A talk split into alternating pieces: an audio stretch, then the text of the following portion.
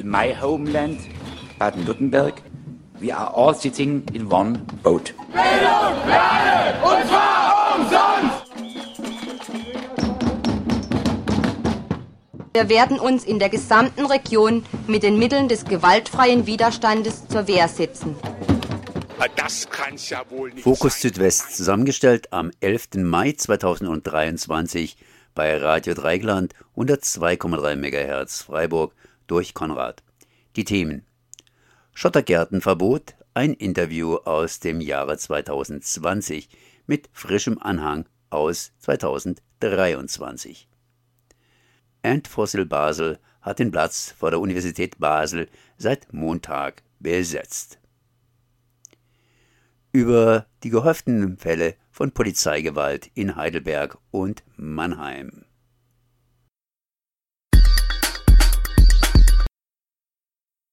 Der Landesnaturschutzverband Baden-Württemberg begrüßt das Biodiversitätsstärkungsgesetz, genauer gesagt, das ist äh, bereits hier Mitte, äh, ja, Mitte des Jahres passiert.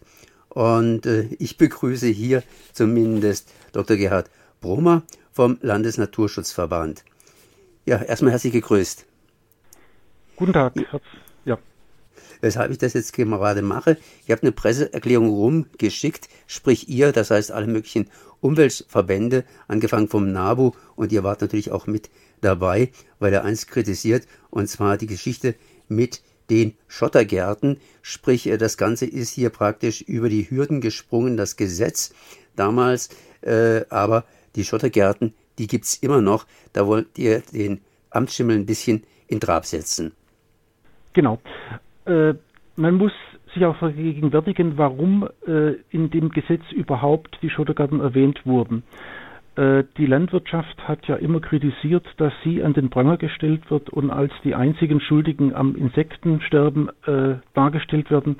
Und dem wollte das Gesetz entgegenwirken, indem es sagt, nein, äh, der Kampf gegen das Insektensterben, gegen das Artensterben generell betrifft alle Gesellschaftsteile und einen Beitrag müssen da eben auch Privatleute, Gartenbesitzer leisten und äh, dürfen nicht ihre Gärten, äh, anstatt sie zu begrünen, schottern.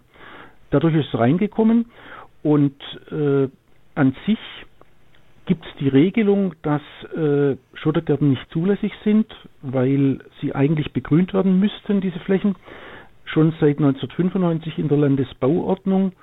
Es hat sich bloß bisher niemand drum gekümmert und das soll jetzt anders werden. 95 habe ich da gerade eben richtig gehört? Richtig, äh, 1995 wurde die Landesbauordnung neu gefasst und da wurde der Passus aufgenommen, äh, Flächen auf Baugrundstücken, die keiner anderen zulässigen Nutzung dienen, sind zu begrünen. Und begrünen schließt eben die Schotterung aus. Das heißt, äh, da ist der Amtsschimmel aber schon ziemlich alt geworden und hat den ganzen Karren noch nicht hier aus dem, ja, sozusagen auf die Straße der Bewegung gebracht. Genau. Und da sind wir jetzt froh, dass Bewegung in die Sache reingekommen ist, dass zunehmend Gemeinden äh, das aufgreifen und ja, mal nachfragen, was, was passiert eigentlich in den Baugebieten, die wir ausgewiesen haben, dass Baurechtsbehörden jetzt aktiv werden und wir hoffen, dass äh, in den nächsten Jahren eine Entschotterung zu beobachten ist. Ich persönlich habe hier, ich wohne auch auf dem Dorf, schon Entschotterung erlebt.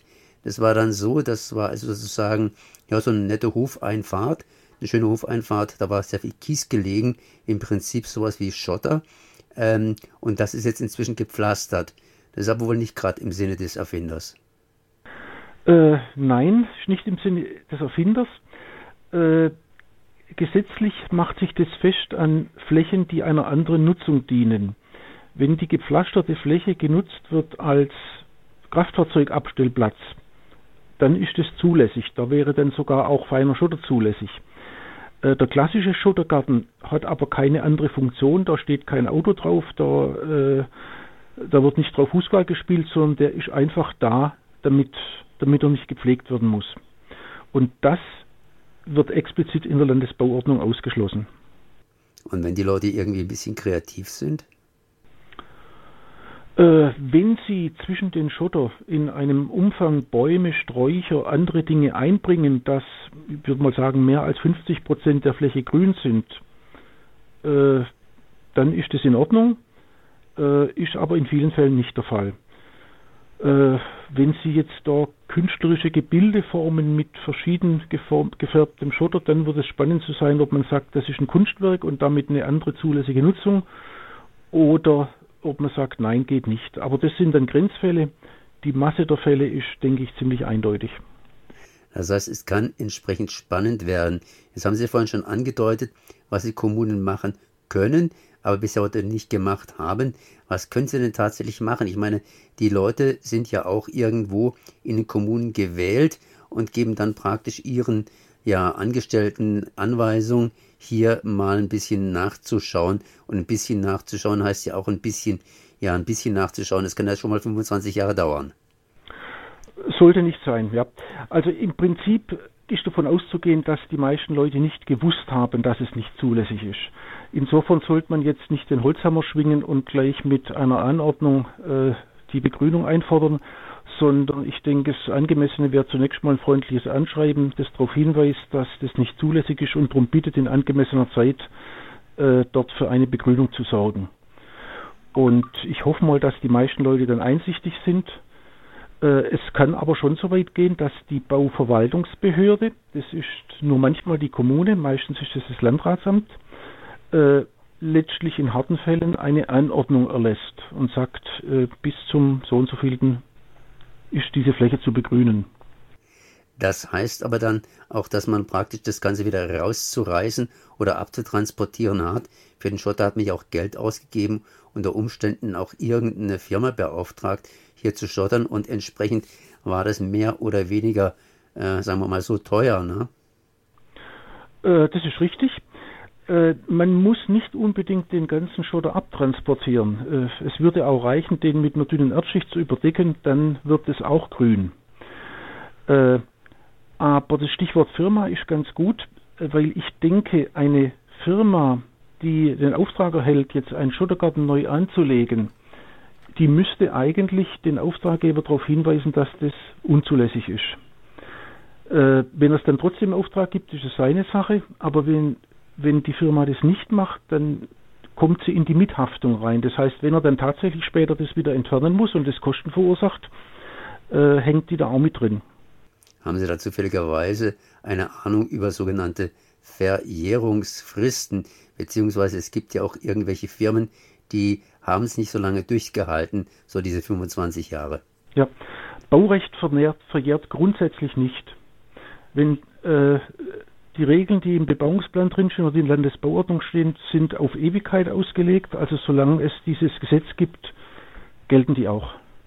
Das heißt, es kann ganz schön interessant werden, was für kreative Möglichkeiten hier wohl gefunden werden, um eben entsprechend diese Auflage keine Schottergärten mehr äh, zu erfüllen.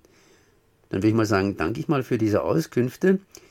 Äh, das war Dr. Gerhard Brummer vom Landesnaturschutzverband Baden-Württemberg und der hat hier gesprochen zu den Forderungen, die sich jetzt äh, ja eigentlich schon seit 25 Jahren ergeben, dass die Schottergärten vor den Häusern äh, umgewandelt werden sollen in eben naturnähere ja, Landflächen.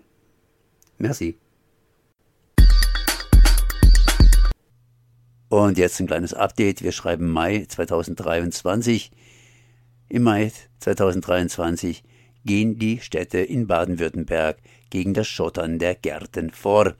Die Stadt Stuttgart zum Beispiel nach Worten eines Sprechers gegen 30 Schottergärten und in Karlsruhe wurden 30 bis 40 Haushalte aufgefordert, ihre insektenfeindlichen Gärten, Schottergärten selbstverständlich, zurückzubauen. Und auch in Ulm wird geltendes Recht nun umgesetzt und die Gärten des Grauens abgebaut. Wir blicken nach Basel, genauer gesagt auf den Petersplatz an der Universität im Zentrum von Basel und uns ist Rosa zugeschaltet, denn heute wird am Petersplatz nicht nur Fußball gespielt und rumgesessen, sondern er wird besetzt unter dem Motto End Fossil und es geht um Klimagerechtigkeit, wie wir es gerade bei der letzten Generation hatten, jetzt mit einer Uniraumbesetzung. Guten Morgen, Rosa. Guten Morgen. Möchtest du uns gerade mal erzählen, was so abgeht auf dem Petersplatz? Genau, also wir haben heute Morgen früh ähm, verschiedene Infrastruktur aufgestellt. Das sind Pavillons und Zelte. Es wird sogar eine Plattform in die Bäume gezogen und verschiedene Transparente, die hier hängen, wo zum Beispiel draufsteht, ähm, Erde brennt, Uni pennt und so weiter. Und jetzt machen wir uns langsam dann bereit und gleich beginnt dann die erste Rede und den ersten Diskussionsworkshop geben zu den Fragen so, wem gehört die Uni und für wen forscht die Uni, was ja auch irgendwie zwei unserer Hauptfragen sind, die wir hier auf den Platz stellen möchten. Ja, das sind auch noch andere Dinge geplant, neben euren Forderungen, die ihr gerade schon und die du gerade schon etwas kurz zusammengefasst hast. Ähm, ihr habt auch noch ein Programm. Was steht denn an? Wie lang habt ihr denn geplant, ein Programm zu machen? Ja, also heute ähm, hab, haben wir verschiedene Workshops ähm, und auch ein offenes Plenum, wo wir unsere verschiedenen Forderungen besprechen werden. Ähm, genau, und wir möchten auch mehrere Tage jetzt hier bleiben und verschiedene Workshops und Diskussionsrunden starten. Ähm, wir haben Leute eingeladen von zum Beispiel Solidarischer Landwirtschaft, ähm, von einem feministischen Kollektiv an der Universität, die sich mit sexualisierten Gewalt an der Uni auseinandersetzt. Ähm, genau, und versuchen hier verschiedene Räume zu öffnen und irgendwie auch in der Öffentlichkeit solidarische und nachhaltige Lebensweisen ausprobieren zusammen. Genau. Möchtest du gerade noch ein bisschen mehr zu eurer Protestform sagen bezüglich Struktur? Wie trefft ihr Entscheidungen und äh, warum habt ihr die Besetzung gewählt? Genau, also wir sind ja Teil einer globalen Kampagne, die sich Entfossil nennt und die als Strategie Uni- und Schulbesetzungen wählt, mit der Idee, dass wir als Studierende und als Schülerinnen ähm, den Alltag stören möchten, weil wir unsere Normalität zerstört unsere Lebensgrundlagen und so weiter wie normal bedeutet, in der Klimakrise stecken zu bleiben. Und da wollen wir dort ansetzen, wo wir sind im Alltag und rufen alle dazu, auf, sich selbst auch zu organisieren, sei das in der Nachbarschaft oder auf dem Arbeitsplatz und so weiter. Und ähm, letzte Woche hat diese Welle angefangen von Besetzungen und wir haben uns entschieden, hier einen öffentlichen Ort zu besetzen, weil wir unter anderem an der Universität auch kritisieren, dass alles hinter verschlossenen Türen geschieht und nicht wirklich transparent ist. Und da möchten wir irgendwie auch ein Gegenbeispiel ähm, zeigen oder ein Gegenbeispiel sein, indem wir auf einem öffentlichen Ort darüber sprechen, was uns alle angeht, die Klimakrise, aber auch die Rolle der Uni in der Klimakrise ähm, und entscheiden hier auch basisdemokratisch im Plenum darüber, was geschehen wird, ähm, um eben auch zu zeigen, dass es halt auch anders geht, als einfach nur hinter verschlossenen Türen über die Köpfe der betroffenen Menschen hinweg Entscheidungen zu treffen. Das ist ja ein kleiner Entwurf für eine Utopie. Ich sehe in eurer Ankündigung auch, dass ihr natürlich eine Küche für alle immer mal wieder anbietet mit einem Pay What You Want Modell, da ja auch schon in die richtige Richtung geht, damit der Magen gut gefüllt ist, um die Inhalte gut aufnehmen zu können. Genau. Ja, dann würde ich sagen, mehr brauchen Menschen gar nicht zu wissen jetzt in erster Linie. Geht vorbei, wenn ihr Lust habt. ja, wieder. unbedingt. Wir freuen uns sehr. Genau, war die Aussage. Und ähm, des Weiteren äh, danke ich dir für das Gespräch und gebe wieder zurück an die Musik. Danke, Rosa, für danke den auch. Einblick in Endfossil-Besetzung am Petersplatz. Die Veranstaltung fand als Begleitveranstaltung zu einer Ausstellung statt, auf die ich dann vielleicht anschließend noch mal eingehen würde. Die Veranstaltung sollte letzten Endes eine Art von Selbstinszenierung der Polizei als Opfer von Angriffen aus verschiedenen Schichten der Gesellschaft sein. Das ist gerade so ein Trend, der eigentlich recht breit ausufert, dass die Polizei auf die Art versucht, Propagandaveranstaltungen zu machen. Mit auf dem Podium saßen hauptsächlich hochkarätige Polizeifunktionäre aus Mannheim. Letzten Endes war auch diese Veranstaltung also eine Art von Reaktion auf zunehmender Kritik an äh, der Polizei, sei es jetzt wegen der äh, zunehmenden Brutalität von Polizeieinsätzen, beispielsweise auf Demonstrationen, aber auch der wachsenden Anzahl von tödlich endenden Polizeieinsätzen, die in erster Linie migrantisch gelesene Menschen oder Menschen in psychischen Ausnahmesituationen betreffen. Das ist tatsächlich diese Art von Propagandaveranstaltungen, nenne ich es jetzt mal, ist ein allgemeiner Trend. Läuft parallel beispielsweise auch eine Ausstellung in Stuttgart, der Mensch dahinter fall mir nicht in den Rücken, der sich auch auf die positive Darstellung von Menschen in Uniform konzentriert und sie als Opfer von Angriffen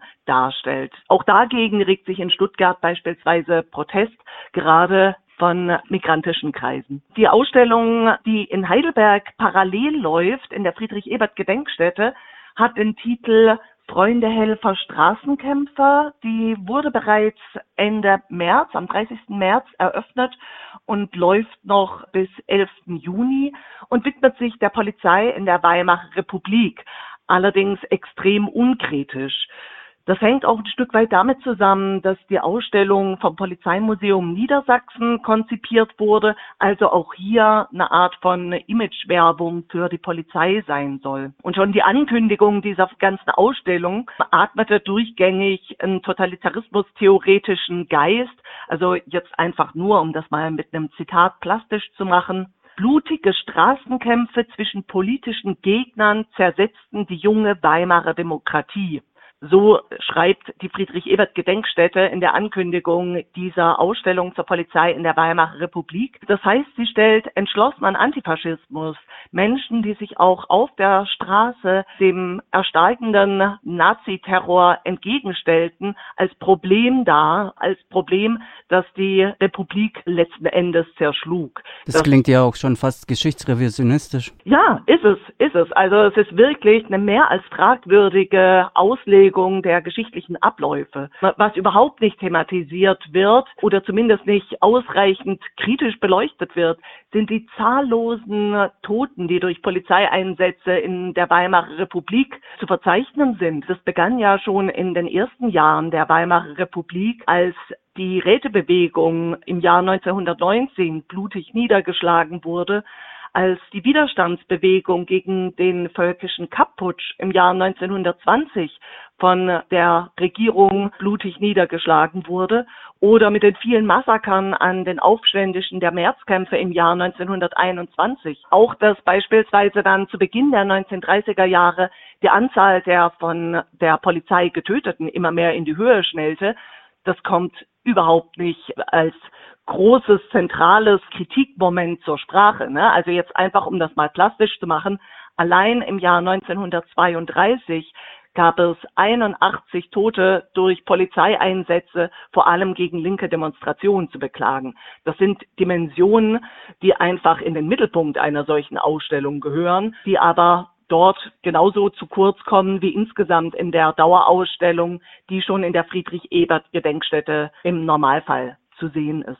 Und dann gab es eben diese Podiumsdiskussion eben in diesem Rahmen der Ausstellung unter dem Titel Wer schützt die Demokratie, wer schützt die Polizei? Die wollten Leute, ich nehme mal an, auch aus euren Kreisen, nicht kritiklos hinnehmen. Was ist dann passiert? Das eine ist zum einen der Jahrestag, der wenige Tage später bevorstand. Das Datum lag nämlich in der Woche vor dem 2. Mai.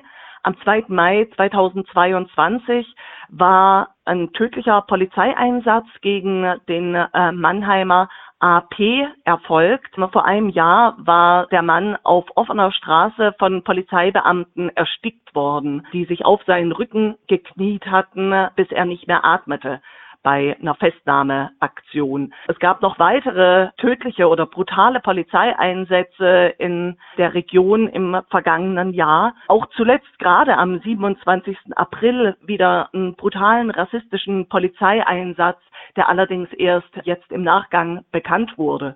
Und in diesem Kontext, auch während der laufenden Diskussion um Polizeigewalt, gerade auch hier in der Region, haben sich dann eben viele Menschen kritisch an dieser Podiumsdiskussion beteiligt. Diese kritische Beteiligung äußerte sich in erster Linie darin, dass einige Menschen dann kurze Statements zu Polizeigewalt vorgelesen haben, dass sie auf die tödlich endenden Einsätze aufmerksam gemacht haben, dass sie die Namen genannt haben der von der Polizei getöteten. Daraufhin reagierten sowohl die anwesenden Polizeifunktionäre auf dem Podium als auch das Olga-Team der Friedrich-Ebert-Gedenkstätte recht aggressiv. Zunächst, indem sie die Lesenden unterbrachen, versuchten sie zu überschreien, schließlich auch versuchten, ihnen die Blätter, auf denen ihre Statements standen, zu entreißen.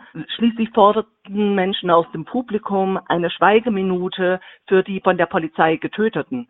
Und auch das wurde ihnen von den organisierenden Leuten verweigert, woraufhin rund 40 der etwa 50 Besucher und Besucherinnen den Raum verließen.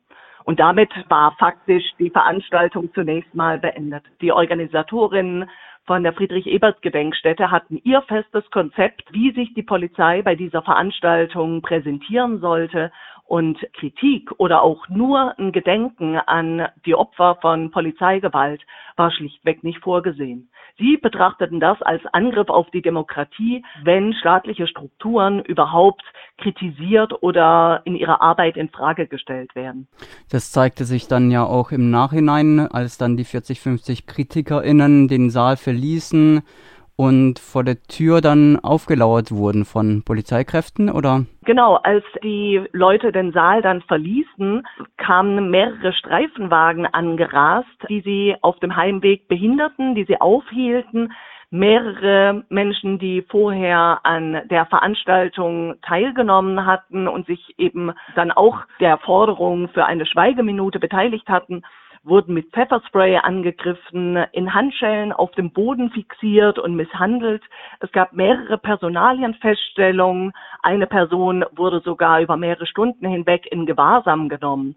Also das polizeiliche Verhalten zeigte letzten Endes genau das, was zuvor im Saal von genau diesen Menschen kritisiert worden war. Das zeigt sich auch darin, dass beispielsweise ein Vertreter der Lokalpresse von der Polizei an seiner Arbeit behindert wurde. Er war vorher schon im Saal gewesen, wollte dann außen das Geschehen dokumentieren und die Polizei wehrte ihn ab mit der Aussage, dass hier ist eine polizeiliche Maßnahme. Sie können hier nicht durch woraufhin er immer wieder seinen Presseausweis vorzeigte, aber immer wieder von der Polizei zurückgedrängt wurde. Also diese Behinderung der Presse ist ein anderer Aspekt, der ja immer wieder auf Kritik stößt, aber diese Kritik lässt die Polizei genauso an sich abperlen. Für die vielen Menschen, die in der Altstadt an dem Tag unterwegs waren, also die Friedrich-Ebert-Gedenkstätte liegt wirklich im Herzen der Heidelberger Altstadt und es gab zahllose Passantinnen, es gab viele Anwohnerinnen, die aus ihren Häusern kamen. Es gab Menschen, die in den umliegenden Straßencafés saßen und diesen Vorfall schockiert mit angesehen haben. Schließlich, wie gesagt, hat dieser Einsatz alle vorher vorgebrachten Kritikpunkte bestätigt. Unbequeme Stimmen sollen schlichtweg mit brutaler Gewalt mundtot gemacht werden. Mhm.